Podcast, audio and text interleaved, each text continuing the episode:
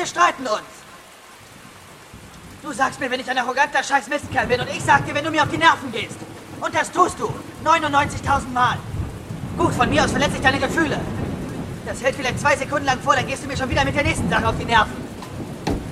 Und weiter? Es ist nicht leicht, wird's nie sein. Es wird schwer sein.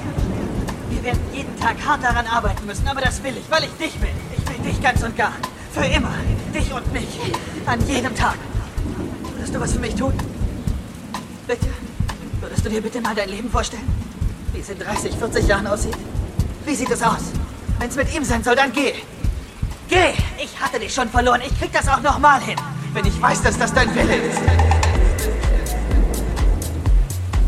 Aber such dir nicht den einfachen Weg aus. Welchen einfachen Weg? Es gibt keinen einfachen Weg. Was ich auch mache, irgendjemand wird leiden. Hör auf, darüber nachzudenken, was die Leute wollen. Hör auf, darüber nachzudenken, was ich will, was er will, was deine Eltern wollen. Was willst du? Was willst du? Nein, das ist nicht so Was? einfach. Was willst du? Gott nochmal, was willst du? Was willst du?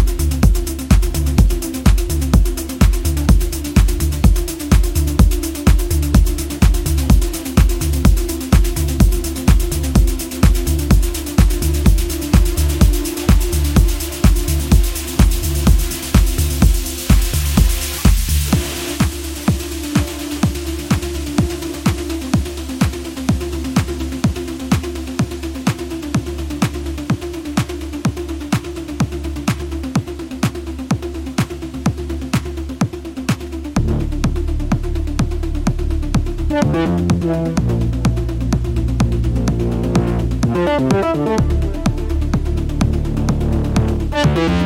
you.